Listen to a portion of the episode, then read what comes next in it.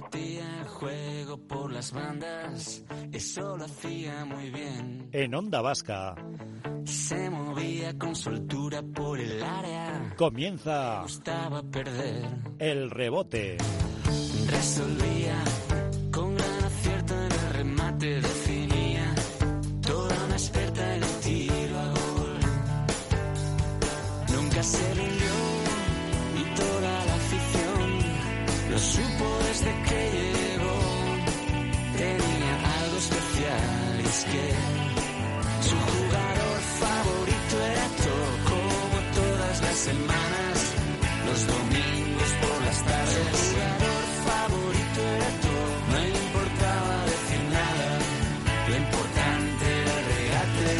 regate. Arrachalde, buenas tardes, ¿qué tal? Bienvenidas todas y todos un domingo más a este programa deportivo de Onda Vasca, a una nueva edición del rebote con la que vamos a cerrar el fin de semana. Bueno, todavía nos queda fin de semana, pero bueno, pues les vamos a contar las noticias que hemos recogido hasta el momento.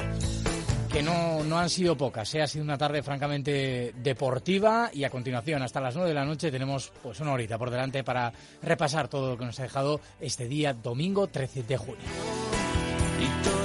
Cordial saludo de parte de quien les habla, de parte de Manuel Arce. que llegó tenía algo especial y es que su jugador favorito era todo como todas las semanas los domingos por las tardes Enseguida va a estar con nosotros Francis Marigil para hablar de lo que nos ha dejado hasta el momento la Eurocopa, una Eurocopa que como saben arrancaba el viernes en Roma con el triunfo de Italia y que hoy ya ha tenido otros dos partidos, además de los tres de ayer, claro. Eh, no han fallado los favoritos, ¿eh? Inglaterra ha ganado 1-0 a Croacia y Austria se ha impuesto por tres goles a uno a Macedonia. Un partido que acaba de concluir. Y a las 9 de la noche en Ámsterdam, en el Ámsterdam Arena, bueno, en el estadio Johan Cruyff, se va a disputar el Holanda-Ucrania, como digo, partido correspondiente al grupo C, que comenzará a las 9 de la noche. tal vez sobrarlo A esa hora también están citados en Vallecas, Rayo Vallecano y Girona, que van a jugar la ida, la ida de la final por el ascenso a Primera División. Solo puede quedar uno, solo uno de estos dos equipos va a acompañar a Mallorca y Español a la rumbo a la Primera División la próxima temporada y como digo, la final que se va a jugar entre hoy y el próximo fin de semana y el próximo domingo. Hoy el- la ida en Vallecas, eh, el próximo domingo la vuelta en Montilivi. Como decíamos, eh, una plaza en primera división en juego a partir de las 9 para Rayo Vallecano y Girona. todas las semanas los domingos por las tardes Bueno, pues a mediados de junio ya y las competiciones que poquito a poco van llegando a su final. Estamos también pendientes del baloncesto. Se está disputando en el Wishing Center el primer partido de la serie de la final por el título. Se están enfrentando en el clásico Real Madrid y Barça. 12 arriba para los visitantes, para los de Jasique Vicius que ganan 56 a 68 a 8 minutos para el final. Real Madrid que ha empezado mejor, que ha empezado ganando, de hecho ha llegado tres arriba al descanso, pero en el tercer cuarto el parcial para el Barça ha sido de 16 a 29 y como digo, domina en el marcador el equipo blaugrana 56-68, eso sí todavía 8 minutos para el final. Estará con nosotros eh, nuestro analista Luis Cerro para repasar lo que nos deja este primer partido de la final entre Real Madrid y Barça. Hablando de finales, hoy en Colonia se ha disputado la final de la Champions de balonmano con victoria para el Barça, que ha aplastado al Alborg sueco por 36 a 23. Increíble, ¿eh? En una final ganar de 13 es una auténtica barbaridad y como digo, el equipo de Xavi Pascual ha estado imperial para coronarse campeón de Europa. Como digo, en Colonia esta tarde, Barça 36, Alborg 23. Una tarde que también nos ha dejado la final de Roland Garros, una final espectacular. Yo sinceramente creo que la semifinal Djokovic-Nadal fue un partido de más calidad, más intenso, más dramático, más largo, más duro, a pesar de que tuvo un sets menos, pero el de hoy también ha sido un buen partido de tenis, que ha coronado a Novak Djokovic por segunda vez en París, la Copa de Mosqueteros para el serbio, que suma así 19 Grand Slam, a solo uno de los 20 que tienen Federer y Nadal. La final ha comenzado claramente para Chichipas, el griego ha ganado los dos primeros sets, 7-6 y 6-2, pero ha reaccionado Djokovic. Quien creía que el serbio estaba en la lona es que no lo conoce, se ha levantado y ha acabado ganando las tres mangas siguientes. 6-3, 6-2, 6-4, victoria en Roland Garros para Novak Djokovic. previamente. Ayer sábado se coronaba también la checa Krejcikova, una desconocida para muchos eh, y que conseguía su primera gran victoria, su primer Grand Slam tras derrotar a la rusa Paulichenkova 6-1, 2-6, 6-4. El día de hoy también nos ha dejado ciclismo, mucho ciclismo, con el final del Tour de Suiza, prueba preparatoria del Tour de Francia, victoria final para Richard Carapaz, el ecuatoriano de Lineos, ha sido el más fuerte y justo vencedor en esa general final.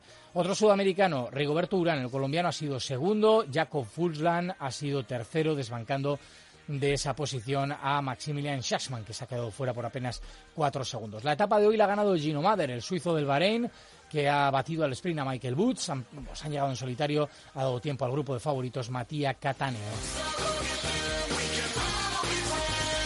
También hoy ha concluido el Tour de Eslovenia. El sprint se ha impuesto Phil Bo, otro corredor, en este caso el sprinter alemán del Bahrein. Y la victoria final para Tadej Pogachar, que llega con buenas sensaciones al Tour de Francia.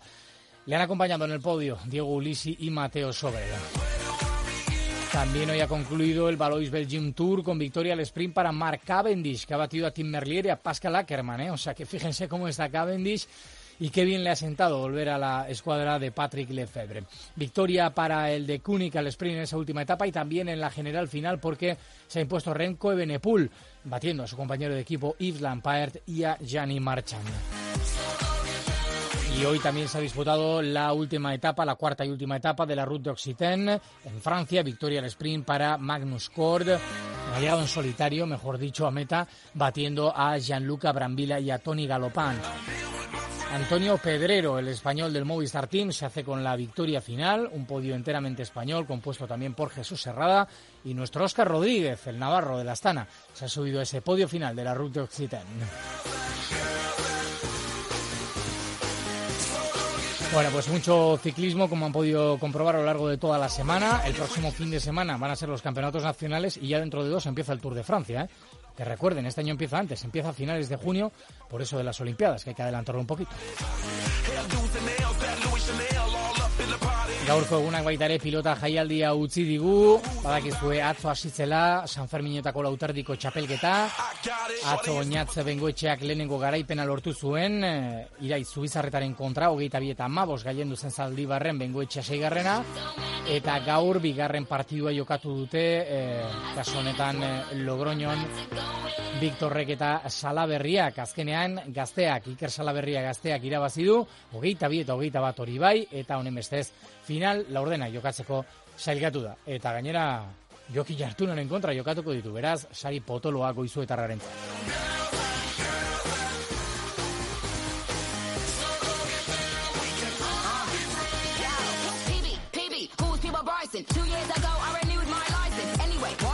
bueno, pues además de pelota, destacamos en este fin de semana que dejamos atrás el campeonato de Guipúzcoa de traineras que se ha disputado hoy en aguas de Donostia con victorias para Arraun Laguna en categoría femenina y para Ondarribía en categoría masculina. Como digo, las chicas de Arraun han conseguido por primera vez el título eh, provincial, como digo, con una espléndida regata donde han sido seis segundos más rápidas que Orio. Aldea ha completado el podio y en categoría masculina, Jaunda Jave Ondarribi que ha dominado por 7 segundos a Donostierra, completa el podio Orio que ha llegado a 24 segundos. Bueno, ba, hauek izan dira, esan bezala gaurko egunak utzi dizkigun berriak, son las noticias que nos deja este día, domingo 13 de junio. Las contamos como siempre en directo aquí en la sintonía del rebote en Onda Vasca.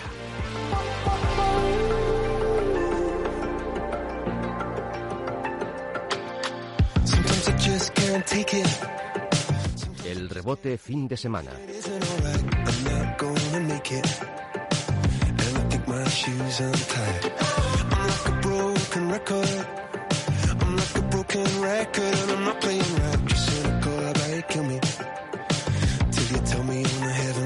Tight. Come on, come on. Oh. Come on, come on. Don't let go. Hold tight, hold tight. Oh, it's alright, it's alright. You said I got my hands up, shaking just to let you know that you've got a higher power. Got me singing every second Las 8 y 10 minutos de la tarde estamos en directo en la sintonía deportiva de Onda Vasca. Vamos a hablar de fútbol, vamos a hablar en este caso de lo que nos ha dejado hasta el momento la Eurocopa. Os recordamos los dos partidos que se han jugado esta tarde. Inglaterra se ha impuesto 1-0 a Croacia en el grupo B en Wembley con un gol de Sterling en la segunda parte y acaba de concluir el partido que se ha jugado en Bucarest hace unos minutos, eh, perteneciente ya al grupo C. Austria se ha impuesto por tres goles a uno a Macedonia del Norte. Lainer ha adelantado a Austria en la primera parte. Poco después, Pandev eh, empataba para Macedonia del Norte y en las postrimerías del encuentro, en el 78.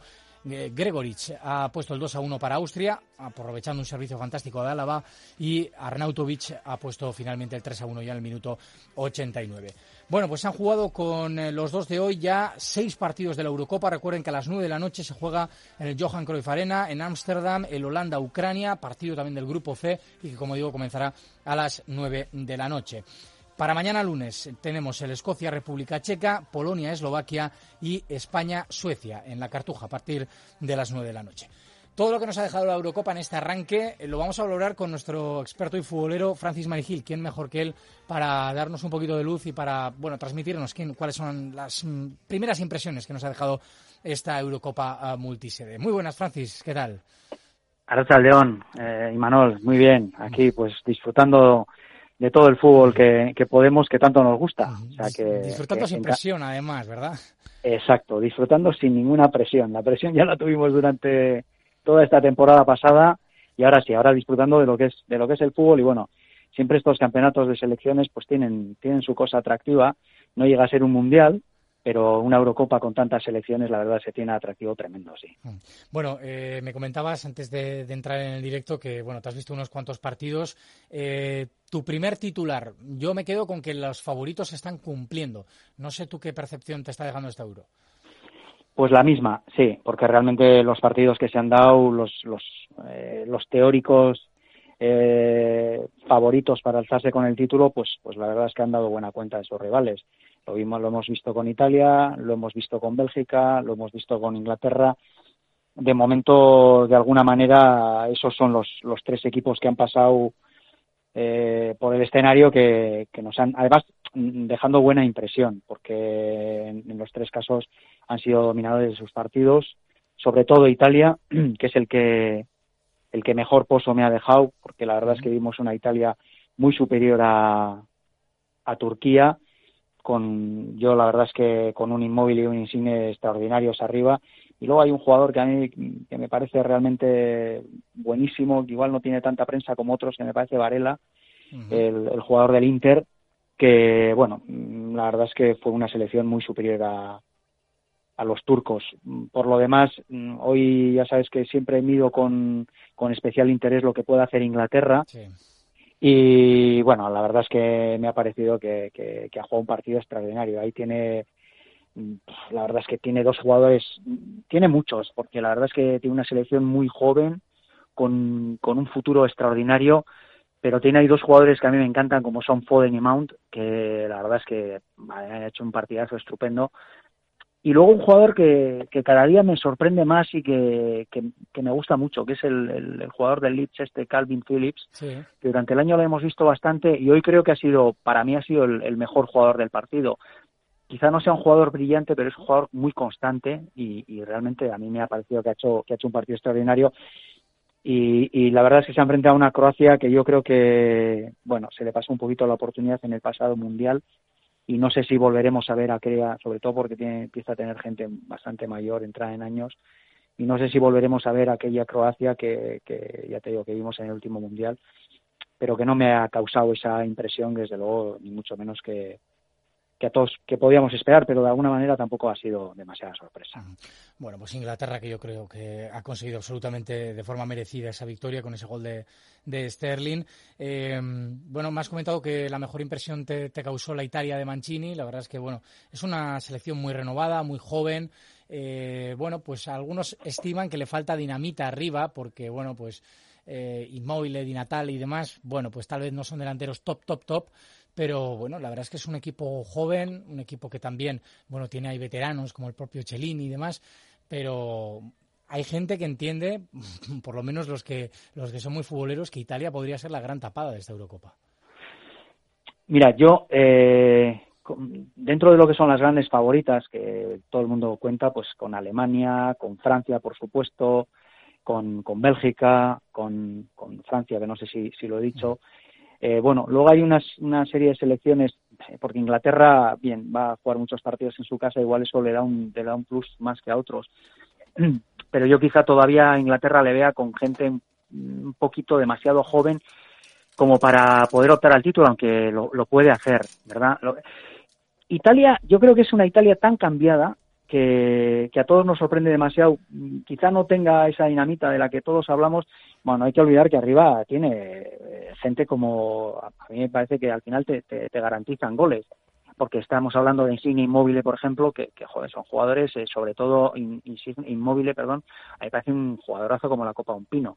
Eh, no es no es esa Italia que acostumbrábamos a ver eh, tan sólida como en anteriores campeonatos. Italia ha cambiado mucho la cara.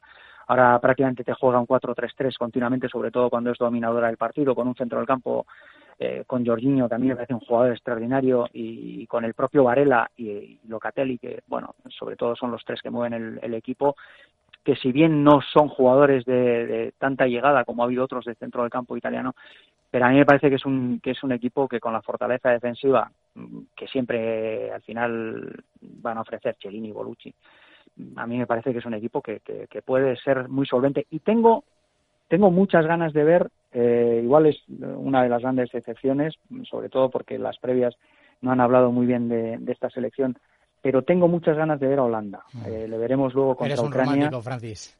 Pues sí, Siempre sí. se espera lo mejor de Holanda.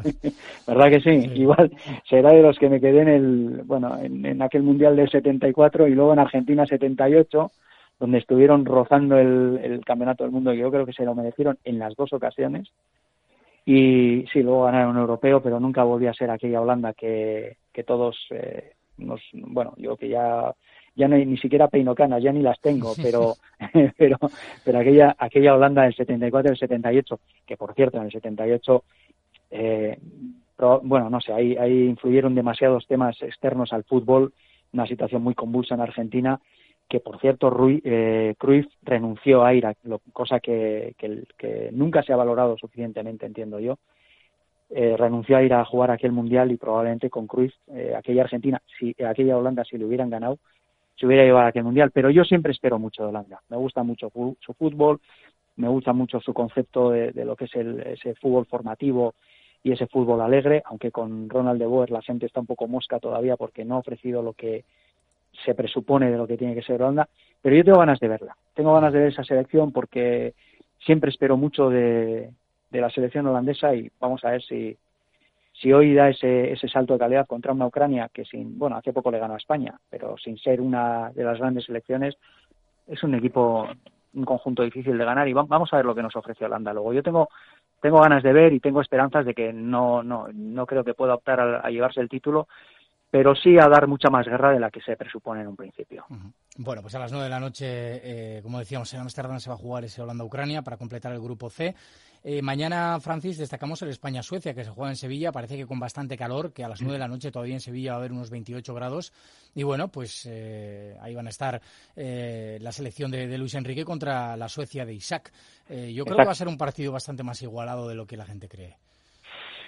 ¿Sabes lo que pasa? Que yo, eh, mira, me pasa con Suecia, me pasa un poco como con Bélgica, que todo el mundo habla de ese salto de calidad que siempre va a poder dar, pero no, no, no me ofrece demasiadas garantías eh, Suecia, sinceramente. Es un equipo poco alegre en su fútbol, eh, yo creo que es, es un equipo eminentemente defensivo y yo creo que España, y más jugando en, en Sevilla, yo para mí es para mí es clara favorita.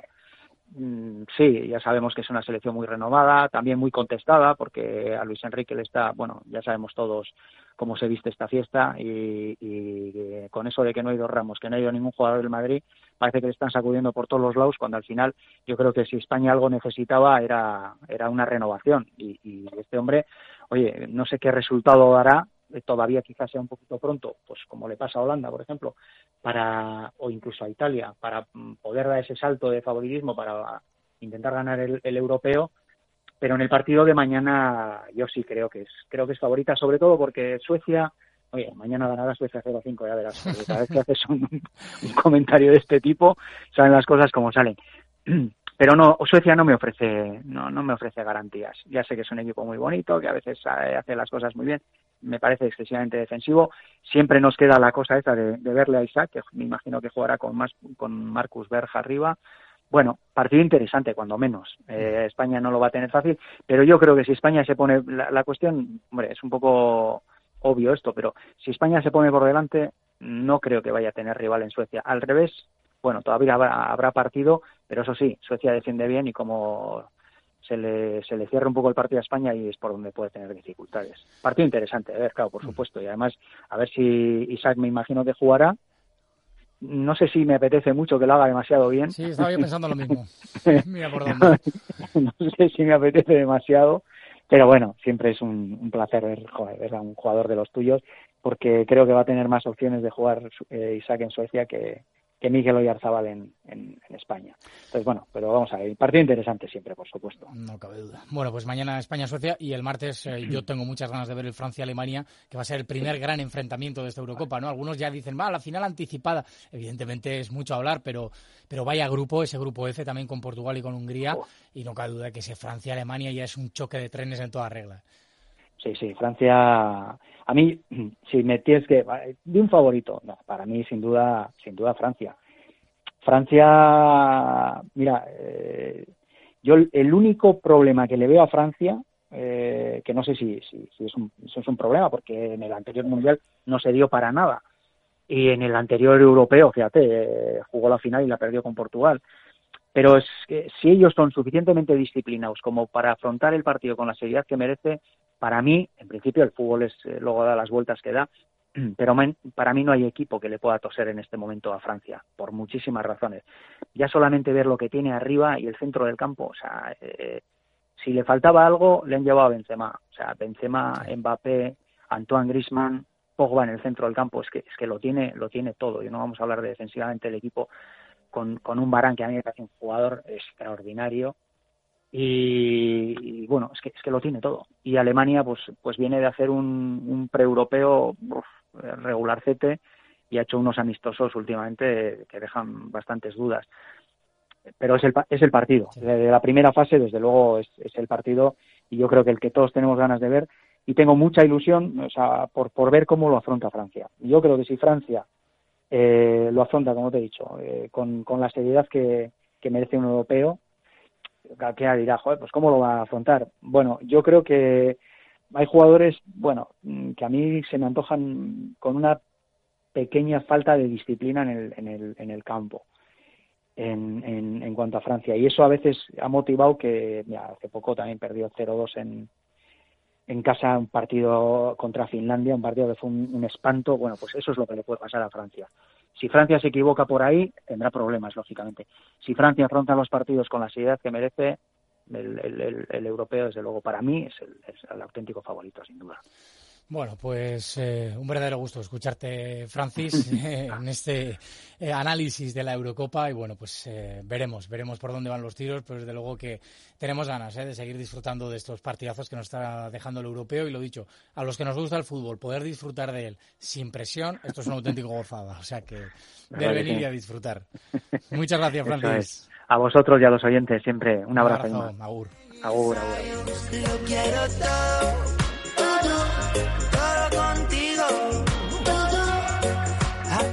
Bueno, pues ahí estaba el análisis de Francis Marigil, eh, uno de los comentaristas de confianza de esta casa de Onda Vasca, sobre todo lo que nos eh, ha dejado la Eurocopa hasta ahora y lo que nos va a dejar, que como decíamos, bueno, es francamente interesante. Hoy mismo con ese debut de Holanda a partir de las 9 contra Ucrania. Son las 8 y 25 minutos de la tarde, enseguida vamos a hablar de otros deportes, pero queremos recuperar eh, la entrevista que le realizaba nuestro compañero José Manuel Monge a Unai Simón, guardameta del Athletic, el pasado viernes, anteayer, aquí en, en Onda Vasca. Unai Simón, guardameta de la selección española, que va a debutar, como decíamos, mañana en la Cartuja contra Suecia a partir de las 9 de la noche ese partido. Y bueno, pues el guardameta del Athletic, que como digo, atendía en exclusiva Onda Vasca. Y esto lo eh, comentaba Unai Simón con José Manuel Monge. Nos marchamos para la concentración de la selección española de fútbol, a la ciudad del fútbol, en Las Rozas. Ahí está uno de los nuestros, eh, nuestro portero. Está Unai Simón. Unai, ¿cómo estás? Arracha León. León, ¿qué tal? Bueno, ¿qué tal te va la vida? Porque vaya la que, la que habéis tenido montada. Parece que ahora ya más o menos que se va arreglando la cosa. Bueno, sí, la verdad es que fue bueno una, una, sorpresa, un, un, un, palo el tema de, de Sergio y luego el de Diego, pero bueno, parece que ya poco a poco eh, se va calmando un poco la situación y, y, podemos empezar la, la, Eurocopa de la mejor manera. Oye, en el caso de los porteros, ¿cómo habéis estado entrenando? ¿Qué has podido hacer? No, pues bueno, los porteros nos, nos hemos dividido pues como en dos, en dos grupos, estábamos Robert y yo por un lado y, David por el otro. Eh, Robert y yo estábamos con el entrenador de porteros y, bueno, David estaba con, con un ayudante que, que, también bueno me entrenó a mí en las categorías inferiores de, de la selección también, a su 19 entonces bueno, por separarnos un poco y, y, nada, en principio pues pues bueno, así así se ha dado la, la, situación estos últimos días. Oye, decía Luis Enrique que evidentemente la situación no era normal, pero que no iba a ser excusa, que el equipo iba a competir bien. Sí, sí, sí, a ver, eh, ya te digo, fue un poco sorpresa la que nos llevamos por, por los casos que tuvimos positivos, pero, pero bueno, ya te digo, eh, esto consiste en darle la vuelta rápido, cambiar la mentalidad y, y ya te digo, llegar al partido de Suecia con, con, la mejor de la mentalidad posible. Bueno, el próximo día se espera mayor normalidad. Eh, también os van a vacunar. Eh, es, es bueno, ¿no? En el día de hoy vacuna y demás. Eh, ¿Sois ajenos a toda la polémica hasta que se ha vivido en torno a si eh, os debían vacunar o no? Bueno, al final el que nos tenga que vacunar o no, a mí sinceramente no, no me corresponde dictaminar si sí o si no. Al final lo que lo que nos han transmitido es que es posible o es muy probable que nos vayan a vacunar y, y bueno, al final yo creo que para nosotros, para todo el staff, cuerpo técnico y jugadores es, es lo mejor de cada Eurocopa. Una eh, tensión, es una Eurocopa, evidentemente. El futbolista vive en plena tensión. Eh. ¿Esto, ¿A uno se acostumbra a esto o, o no? Bueno, eh, resumiendo un poco todo lo que lo que puede ser la Eurocopa, no deja de ser unos partidos más que, que bueno, como las eliminatorias de, de Copa del Rey que hemos vivido, pero lógicamente de un nivel superior y, y, bueno, al final la exigencia que, que se nos que se nos exige, pues bueno, eh, es máxima. Pero bueno, para eso estamos preparados, tenemos esa mentalidad de, de un mes de, de, estar concentrados al 100% y, y bueno, eh, ya te digo, con una mentalidad ganadora siempre. Pero fíjate, Unai, yo en una semana me cojo vacaciones y estoy diciéndole a todo el mundo que tengo unas ganas locas de coger vacaciones porque ha sido un curso muy duro, difícil, con tantas finales de Copa y eso que yo lo vivo desde la radio, desde la tele, los medios de comunicación. Eh, en tu caso, has acabado con tu equipo y ahora tienes esto. ¿Esto para la cabeza cómo es? Bueno, si, si el no tener vacaciones es por jugar, jugar, una Eurocopa y más adelante unos posibles Juegos Olímpicos, pues eh, yo lo, firmo, ¿eh? Entonces, bueno, eh, sinceramente, eh, eso es, no sé, es un tema de, de cabeza, de, de decirle a tu cabeza que disfrute el momento de ahora mismo de la Eurocopa, ya te digo, de unos posibles Juegos Olímpicos más tarde y que que bueno, que si tienes la cabeza bien, si tienes la cabeza tranquila, pues puedes, puedes estar sin vacaciones eh, sin ningún problema. El ambiente es distinto al que vives en el Athletic en, en la competición regular. ¿Cambia mucho la historia de por ser cada uno de un lado? Bueno, di que, a ver, en el Athletic lógicamente no, no se puede comparar. Yo creo que no hay ningún vestuario, no conozco todos los vestuarios del mundo, lógicamente, pero no creo que se pueda comparar ningún vestuario del Athletic yo en el Atlético he coincidido con gente desde infantiles, desde alevines, casi como quien dice, y nos une ahí una, relación de, de muchos años. Aquí yo pues he coincidido con chavales como Dani Olmo, como con Villarzábal, con el que más, eh, que bueno, que sí que tenemos relación de, de haber coincidido, de haber estado, pero ya te digo, el grupo que hay aquí, eh, hay un ambiente muy bueno, muy sano, eh, y que yo creo que va a ser una de las claves fundamentales para hacer un buen papel en la Eurocopa, de no jugar como una selección, sino como un equipo. Eso te iba a decir, que al final también eh, todos traéis vuestros éxitos o no éxitos de los diferentes equipos. ¿Se limpia la cabeza cuando uno entra en la ciudad del fútbol y en la concentración de, de la selección? Claro, claro, o sea, e- es que es lo que lo que tienes que hacer para poder estar a disposición del equipo de la selección te tienes que olvidar de todo lo que ha sucedido antes, de si has ganado títulos, si no los has ganado. Eh, yo he perdido una final de Copa del Rey contra la Real Sociedad y está aquí Miquel y, yo tengo una muy buena relación con él. Eh, Hay jugadores del City, hay jugadores del Chelsea, hay jugadores del Villarreal, hay jugadores del, del Manchester United. Eh, al final todos tenemos que estar a disposición del equipo y nos tenemos que olvidar de, de lo que nos ha pasado y, y, y unidos y juntos poder hacer una buena Eurocopa. ¿Para ti ha sido un año complicado el pasado? Bueno, una temporada complicada, el año no acabado.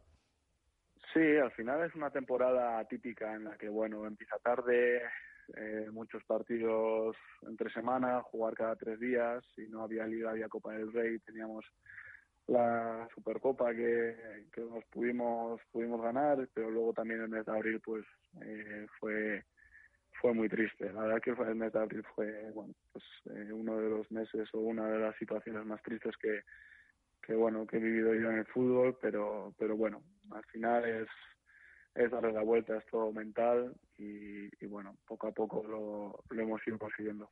Fíjate que yo he tenido la suerte de poder entrevistarte más veces y te considero un tipo duro y, sobre todo, muy equilibrado mentalmente. Pero, ¿alguno de esos días has dejado de dormir?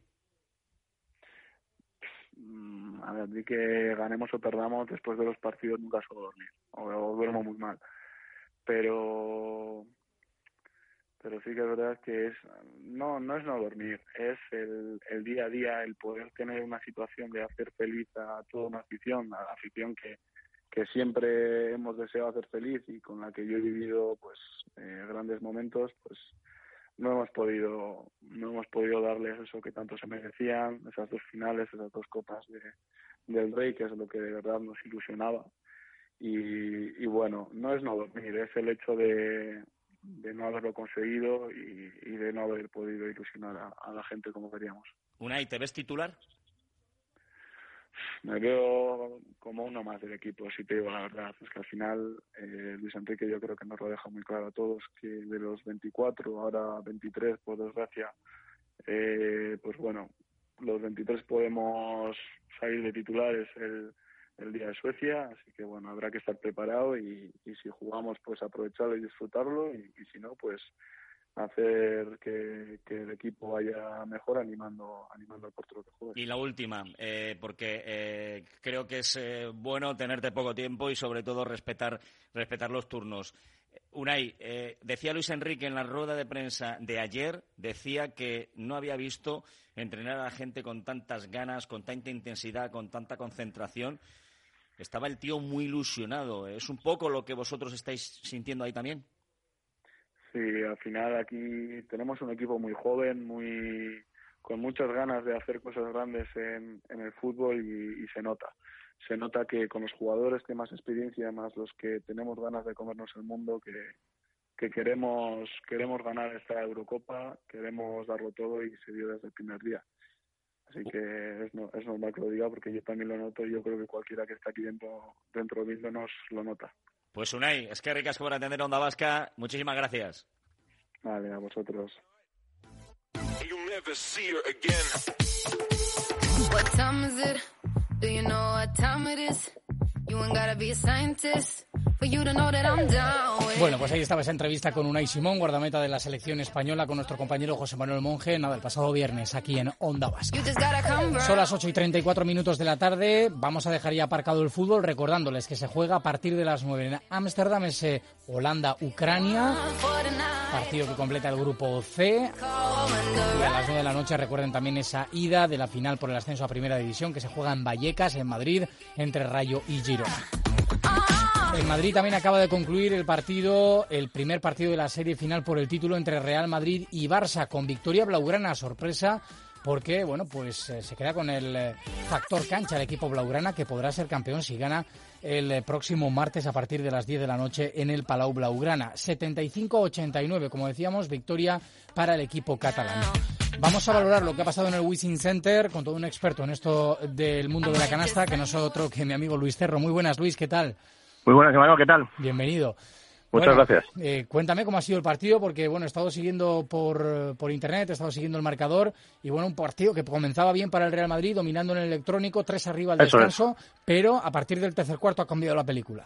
En cuanto, en cuanto se ha puesto un poquito físico el partido, eh, el Barcelona, que se nota que esa temporada, tanto en Euroliga como en Liga, ha estado grandísimo en la parte física, pues, pues ha, ha llevado el partido donde ellos querían.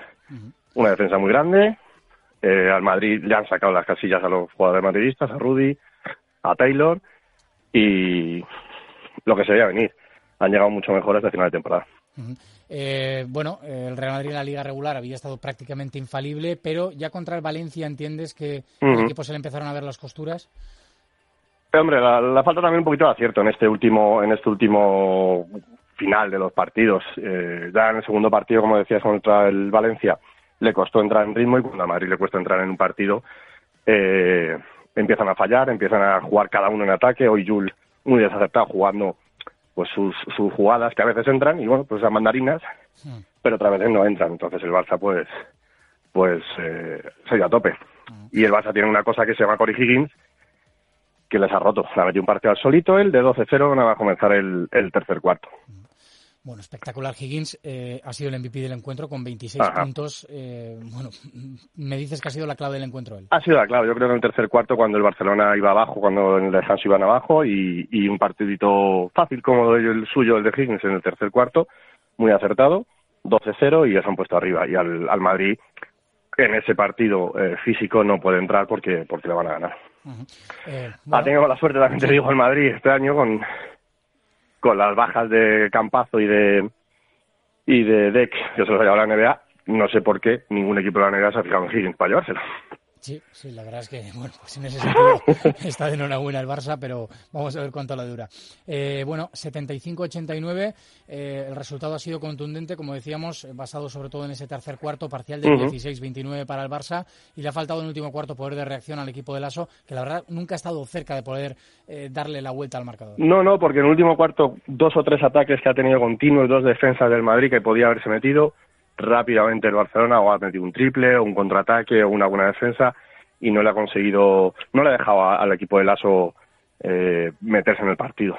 Lo único bueno que, que nos deja a lo mejor este partido para los blancos, pues los, rebotes ofensivos. Eh, ha desarbolado en ataque eh, esos rebotes ofensivos, 20 rebotes ofensivos por 8 del Barcelona, que es lo que le ha permitido estar en el primer tiempo en el, en el partido. Creo que han sido 16 tiros más casi del, del Madrid Exacto. Y es lo único, podemos decir, que le puede salvar para, para tener algo de esperanza para el próximo partido. Eh, me llama mucho la atención un dato, Luis, y es que la valoración global eh, grupal del Real Madrid es 58 y la del Barça 105. O sea, es una Sí, sí, sobre todo eso ha sido en el tercer y último cuarto. O sea, si miráramos los números, ha sido sobre todo en, en la segunda parte. En la primera parte estaba todo muy igualado, en el primer cuarto cinco arriba los blancos. Eh, partido igualado, como se preveía, como son los, los Madrid-Barça, los Barça-Madrid. Pero al final, eh, entre las faltas donde se ha metido el Madrid, Rudy se le dio la cabeza un poquito, a Taylor y tal, pues esas cosas te hacen, te hacen salir del partido, tirar tirar o, tomar malas decisiones, malos tiros, eh, precipitarse muchas pérdidas y eso te hace tener baja valoración. Pero en realidad, eh, si los blancos hacen, hacen bueno el, el primer tiempo y reflexionan bien, y seguro que la solo va a hacer, eh, pueden luchar el, el segundo partido, incluso el tercero aquí en Madrid. Eh, por ese segundo partido te iba a preguntar, martes a partir de las 10 de la noche en el Palau Blaugrana. Eh, bueno, ¿podemos esperar una película bastante diferente o el factor cancha aquí ya va a ser... Conociendo, conociendo a Lasso, algo va a cambiar. Algo va a cambiar y yo creo que tiene ahí prevista el... el eh, hoy ha jugado el último cuarto, ha, ha probado con los dos grandes, con Poirier y con, y con Tavares. No sé si le va a jugar alguna zona, porque siempre suele jugar una zona con un con un 4 adelantado, como puede ser Garuba, que también ha estado muy desaceptado hoy. Pero Lazo tiene que hacer algo porque jugándole cara a cara al Barça le, le va a venir, le, o sea, le va a ver venir y, y va a ganar el Barça. Algo va a cambiar Pablo, seguro. Bueno, pues veremos lo que cambia de cara a ese partido que podría ser decisivo el próximo martes en Barcelona, como decíamos, Ujú. a las 10 de la noche. Y bueno, pues veremos si vuelve la serie a Madrid o no. En todo caso, el Wishing Center tendría tercer partido el jueves a las 10 de la noche. Oye, Luis Cerro, un auténtico gustazo escucharte. Gracias por haber Muchas estado gracias, Manuel. Un abrazo. Gracias a vosotros. Hasta luego.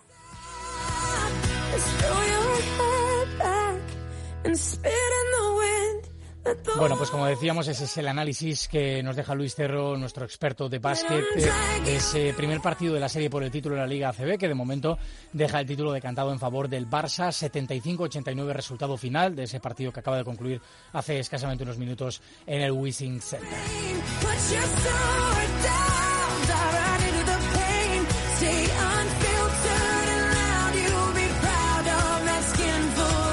20 minutos para llegar a las 9 de la noche. Tenemos que abordar también la actualidad de otros deportes. Y en este caso vamos a hablar de ciclismo porque hoy ha concluido el Tour de Suiza con una etapa final muy, muy chula. La verdad es que vaya pedazo de puertos, qué espectaculares los paisajes que también tienen en el país helvético. Y bueno, pues hoy ha sido otra etapa espectacular de alta montaña donde se ha coronado Gino Mader, que bueno, ayer ya lo vimos en la crono, estaba con muy buenas piernas el suizo del Bahrein Victorious ha conseguido batir al sprint sentado. Él ha ganado sentado el sprint a Michael Booth, su compañero de, fuga. Matías Cataneo ha dado tiempo al grupo de favoritos donde estaban Eddie Dunbar, Richard Carapaz el líder, Rui Costa, Rigoberto Urán, Domenico Pochovivo y Jacob Fulsland, que bueno, pues ha estado tirando, al final han aventajado en 12 segundos a Maximilian Schaxman y ha tenido que ceder su posición en el podio el alemán del Bora en favor del danés Jacob Fulsland. Por lo tanto, general final con victoria, triunfo para Richard Carapaz, que va a llegar al Tour con muy buenas sensaciones. Y bueno, pues le acompañan en el podio final Rigoberto Urán y Jacob Fusland. Ganador ayer de la crono, muy contento Rigoberto Urán después de haber finalizado segundo en este Tour de Suiza. Dura, eh, bastante fuerte. Nosotros queríamos intentarlo en la última subida. eh, sabíamos que iba a ser complicado, pero bueno, lo importante fue intentarlo y buscarnos acá la bonificación. Pero bueno, al fin y al cabo, pues eh, eh, Richard estaba muy bien, es un gran escalador y bueno, para mí eh, yo creo que muy contento porque terminar eh, como terminamos esta vuelta, yo creo que pues eh, bastante feliz, feliz. Feliz Rigoberto Urán, que hoy lo ha intentado, ¿eh? ha probado a Richard Carapaz, que no obstante ha respondido a las mil maravillas. Y la verdad es que el ecuatoriano ha hecho un Tour de Suiza sin fisuras, muy sólido del primer al último día. No se le ha visto ninguna flaqueza y la verdad es que poco o nada se le puede eh, echar en cara a Richard Carapaz en lo que respecta a este Tour de Suiza, donde, como digo, ha estado solidísimo. Bonita victoria, decía el ecuatoriano. Sí, no, la verdad que muy contento, ¿no? Es una bonita victoria y sobre todo pues eh, es algo que hemos venido trabajando, ¿no? Hemos tenido una bonita recompensa y, y la verdad que alegra mucho. Fue un día complicado hoy, Bueno, no, pues, al final nosotros teníamos la situación bajo control, el equipo ha estado muy bien desde el primer momento. eh, no, al final yo creo que eso ha sido muy importante ¿no? para mí sobre todo, porque al final hemos tenido un compañero hasta el final, he estado con Eddie siempre, ha hecho un gran trabajo en la parte del, del pavé y bueno, ¿no? Ha, sido, ha sido increíble y bueno, ¿no? yo creo que al final hemos pasado un día muy bueno. ¿Los ataques de Rigoberto no te han sorprendido? Bueno, no, al final era algo que nos esperábamos, ¿no? Era algo normal, ¿no? Eh, yo creo que él iba a jugar sus cartas y lo ha hecho, ¿no? Y bueno, al final nosotros hemos estado ahí con Eddie. Por mi parte, pues bueno, yo he estado respondiendo a lo que tenía que hacer y, y bueno, ya de cara aquí al final, pues eh, la verdad que muy, muy contento y, y nada. Las palabras eh, de un hombre feliz, de Richard eh, Carapaz, que ha contado, como digo, con la inestimable ayuda de Eddie Dunbar, que la verdad es que ha hecho un Tour de Suiza fantástico y, de hecho, el corredor irlandés de Lineos eh, se ha llevado el maillot blanco de mejor joven. Richard Carapaz, le escuchábamos valorar el Tour de Suiza, evidentemente piensa en el Tour de Francia, en, ese, en esa cita, en ese duelo que va a tener en las carreteras francesas a partir de dentro de dos semanas. ¿no? Buenas sensaciones ¿eh? de cara a la gran bucle. Sí, bueno, no, ahora tenemos pues una cita muy importante, ¿no? Es algo que hemos venido trabajando mucho eh, desde el invierno pasado, ¿no? Eso ha sido para mí pues un objetivo principal y para el equipo también y sobre todo esto nos da mucha confianza pues para, para este verano poder ir de la mejor manera y sobre todo pues encarar de una manera eh, con más confianza, ¿no? El Tour de Francia. Bueno, pues ahí estaban las palabras, eh, como decíamos, del ganador del eh, Tour de Suiza, Richard Carapaz. Va a ser uno de los jefes de filas de Lineos en ese Tour de Francia junto a Geraint Thomas y a Richie Porte. Bueno, también está Tello Geigan, en fin, elijan ustedes quién es el jefe de filas de Lineos. Bueno, pues esa última etapa para Gino Mader, la general final para Richard Carapaz. Hoy también han concluido otras tres pruebas que se venían disputando estos días. En el Tour de Eslovenia también ha mostrado fortaleza. Tadej Pogachar, que bueno, se ha llevado las etapas más importantes y también ha dominado la general final, por delante de su compañero de equipo Diego Ulisi y del italiano de la Astana Mateo Sobrero. Como digo, triunfo final en el Tour de Eslovenia de Tadej Pogachar y hoy en la última etapa, el sprint, se ha impuesto Phil Boó del Bahrein Victorious. Andan muy bien los Bahrein, ¿eh? Bueno, ya lo vimos con Caruso en el Giro, eh, lo hemos visto también con Gino Mader, con Poels en Suiza y bueno, pues eh, también lo ha demostrado Phil Boll, el sprinter alemán, que hoy ha sido el más rápido en esa quinta y última etapa del Tour de Eslovenia. Ha batido a Alexander Edmondson, Heinrich Hauser, Mateo Trentin y Jonah Verasturi, el eh, Gasteiztarra, el alavés del eh, Caja Rural, ganador de una etapa en este Tour de Eslovenia que hoy ha sido quinto. Hoy también ha concluido el sprint el Valois Belgium Tour con eh, victoria para Mark Cavendish, el veterano sprinter del, eh, de Kunik. Bueno, pues hay que verlo bien, que le ha sentado de nuevo volver al Quick Step y la verdad es que nos ha sorprendido a todos hoy batiendo ya a los top. A Tim Merlier, a Pascal Ackermann, a Dylan Groenewegen y a Nasser Bouhanni. Fíjense que top 5, ¿eh? pues ahí se ha impuesto Mark Cavendish. Pidiendo sitio en el Tour de Francia, bueno, ahí está Sam, Sam Benetti, igual es demasiado, pero la verdad es que nos sorprende ¿eh? el temporadón que está realizando Mark Cavendish, nos descubrimos. Y pensar que se iba a retirar. Renko Enepool se ha impuesto en este Palois Belgium Tour. El eh, belga, el joven belga del de Kunik, se ha recuperado de ese abandono en el Giro de Italia y se ha impuesto a su compañero de equipo Yves Lampaert y a eh, su compatriota Gianni Marchand, otro belga que ha completado el podio, como digo. Y hoy también se ha disputado la última etapa de la Route d'Occitane con victoria en solitario para Magnus Kort, el danés del Education First. Coronado en solitario, había final en alto, un puerto de primera categoría y ha culminado la fuga, como decíamos, con éxito Magnus Kort por delante de Brambila y de Tony Galopin. Destacar el octavo puesto hoy en la meta ¿eh? de Julen Amezqueta, el guipuzcoano del Caja Rural, ha sido hoy el mejor vasco. Y en la general final también destacamos el papelón de Oscar Rodríguez, el navarrico de la Astana, ha sido tercero, recuperando muy buenas sensaciones. Detrás de dos españoles, de Antonio Pedrero, el eh, corredor del Movistar Team, que se ha hecho con la victoria final por delante de Jesús Herrada y nuestro Óscar Rodríguez. Nos alegramos mucho ¿eh? de ver de nuevo a este nivel a Óscar.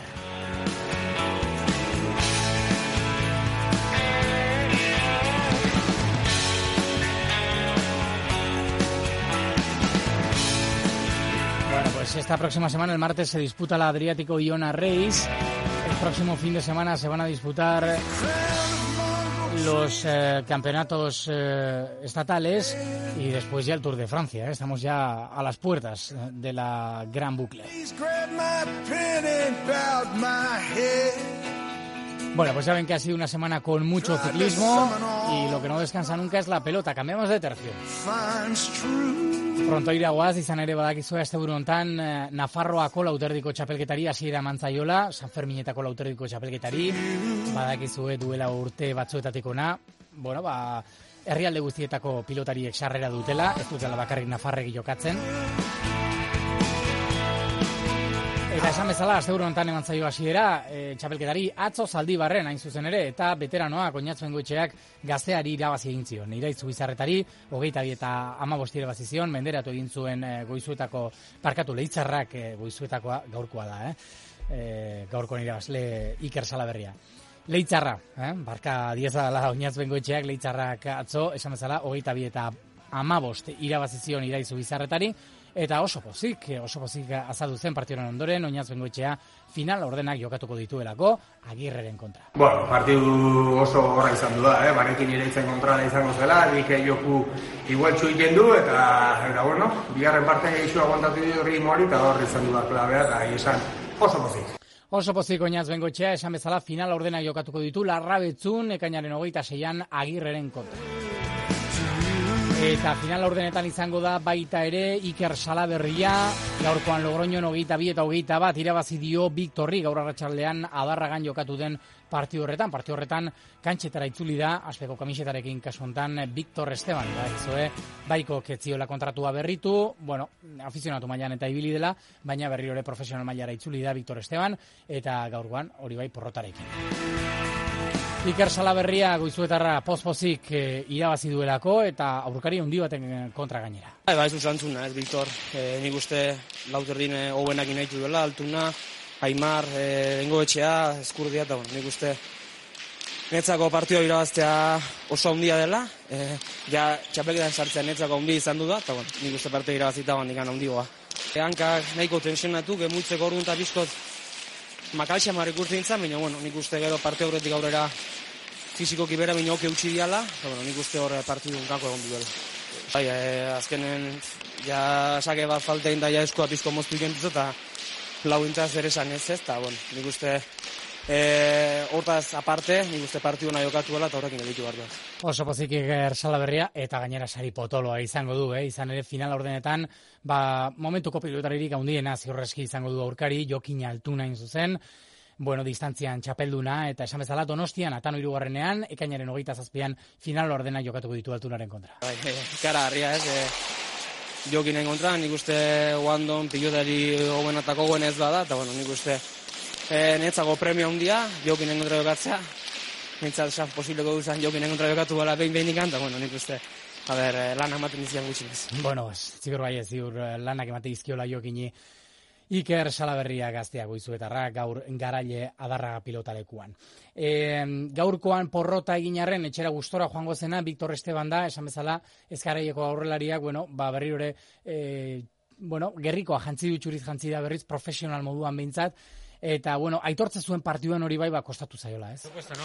Contento por, por la vuelta, la verdad que, que muy agradecido a, a Aspe y a Fernando por, por la oportunidad que, que me ha dado y bueno, el partido sí que es cierto pues que, que me ha costado, ¿no? De- desde el principio me notaba con mucha tensión, yo creo que aparte también pues volver allá a la competición y más cuatro y medio también pues sabía que me, que me iba a costar y bueno, creo que ha habido momentos que la toma de decisiones quizás no ha sido la correcta, eh, llevaba tiempo igual sin competir quizás a este nivel y creo que se ha notado. Y la verdad que eso, ¿no? Los entrenamientos físicos y eso estoy bien, pero no es lo mismo que, que la competición y además pues bueno, como dices, al final cuando se juega a este ritmo tienes que estar al 200%. La verdad que, que en los entrenamientos me encontraba muy bien, pero bueno, quizás hoy, pues eso, ¿no? Lo he notado en, en algunas fases de- del partido. Ha habido momentos que quizás, pues también, ¿no? A la hora igual de, de parar un poco el partido, de ir descansado al saque, pues he ido en algunos momentos quizás un poco al saque ya un poco con cansancio y bueno, yo creo que, que él también ha hecho un buen partido. Sí que es cierto que ha cometido también errores que, en momentos puntuales pues me han podido venir bien a mí, pero luego yo también al final del partido eh, creo que, que eso no he tenido en mi mano el poder ganar y no he sabido.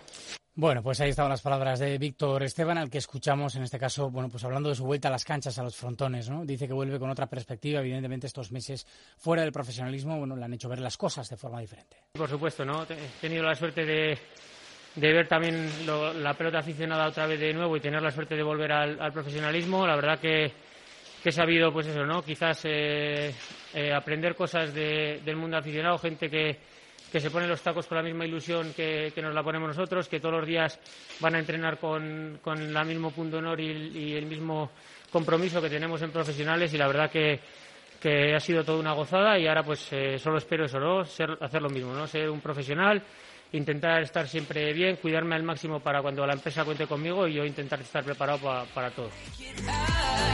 Bueno, ba, gu behintzat eh, posten gara, eh? Viktorren itzuleraz, profesional eh, alorrera, eta, bueno, honen opa diogu hemendik aurrera.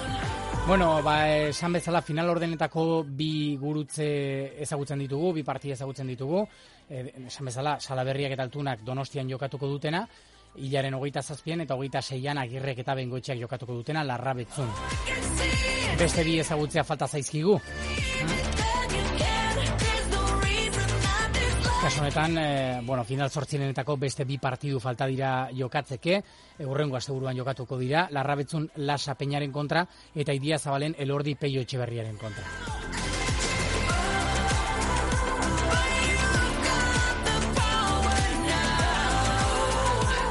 Bueno, eta buruz buruko finalari dagokionez badakizue urrengo asteburuan jokatzekoa dela eta aste artean egin behar du froga bat Iñaki Artolak ez dauka itxura honik, egia esan bere lesioak ez dauka itxura honik, oraindik minarekin eta dabil, baina aste artean alegiak probatu egin nahi du, bere eskubidea daukan oski, berak irabazi duelako finalerako txartela, eta, bueno, ba, froga horren arabera, erabakiko du alegiarrak jokatzen duen edo ez. Jokatzeko ez badago, Beñar Rezustak ordezkatuko du urrengo igandean jokatuko den final horretan. Zai, jokin altuna.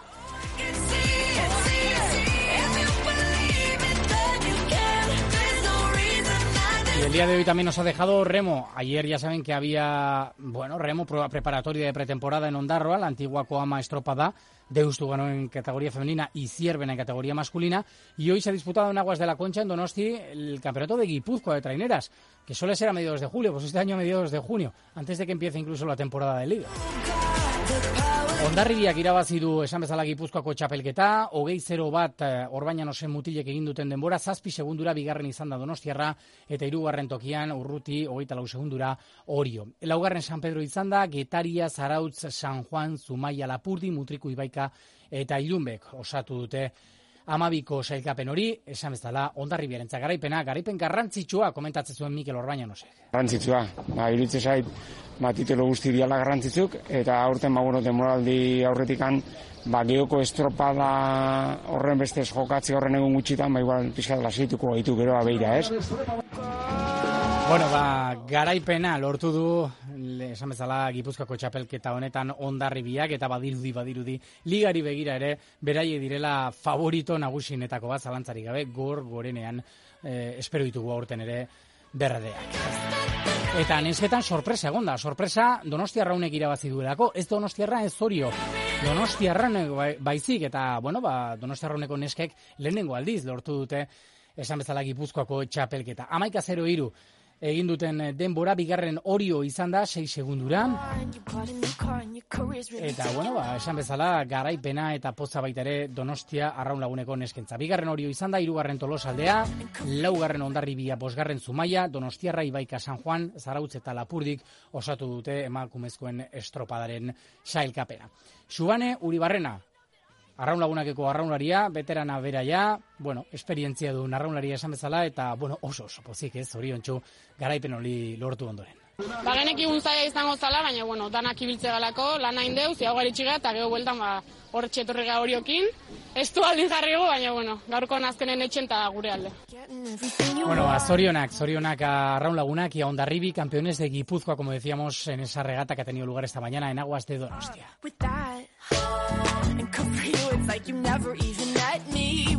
Solamente tres minutos para llegar a las eh, nueve de la noche. Recuerden que a esa hora se van a jugar eh, dos partidos. Eh, Por una parte, la Eurocopa en Ámsterdam se enfrentan Holanda y Eslovaquia y por otra parte, en Vallecas, también ese partido de ida de la final por el ascenso a Primera División que van a enfrentar a Rayo Vallecano y Girona. Ya saben que el míster del Rayo Vallecano es un tipo de Usurbil, un ex Athletic, una leyenda del Athletic, Andoni Iraola, al que por supuesto le deseamos la mejor de las suertes. Esto ha dicho hace escasamente unos minutos Andoni Iraola en la previa de ese partido tan importante para el conjunto franjirrojo. antes de un momento tan importante? Bueno, al final eh, los nervios lógicos, ¿no? De un acontecimiento de, de este tipo, pero a su vez con ganas de que empiece también. ¿Mejor que no le den al Rayo por favorito?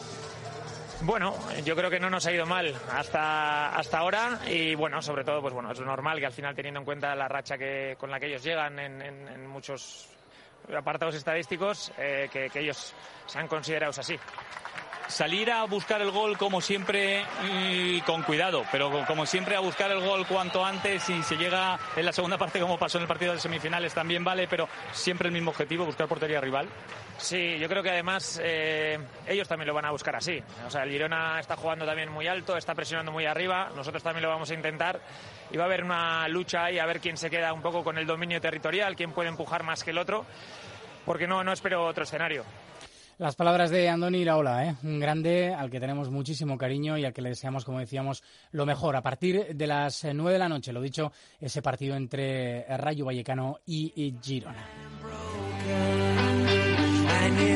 Y bueno, tiene una pinta de entrenadorazo, ¿eh? Andoni Iraola, que ya el año pasado lo hizo de fábula con el Mirandés y ya ven dónde tiene al Rayo, ¿eh? A las puertas de la primera división. Vamos a ver si lo consigue. De esta manera vamos a poner punto y final a esta nueva edición del rebote, que va a ser, por otra parte, la última de esta temporada radiofónica. Un servidor se va de vacaciones y, bueno, pues eh, volveremos, eh, volveremos al final del verano yo antes, ¿eh? pero con el rebote volveremos a final de verano ya con una nueva temporada. Ha sido un placer, como siempre, compartir estas radios, estos ratos deportivos con todos vosotros. Gracias por la confianza. Espero que los ratos hayan sido tan agradables como han sido para mí. Y lo dicho, nos escuchamos a la vuelta aquí en Onda Vasca. Un verdadero placer. Hasta cuando quieran, cuidaros. Un fuerte abrazo. Agur.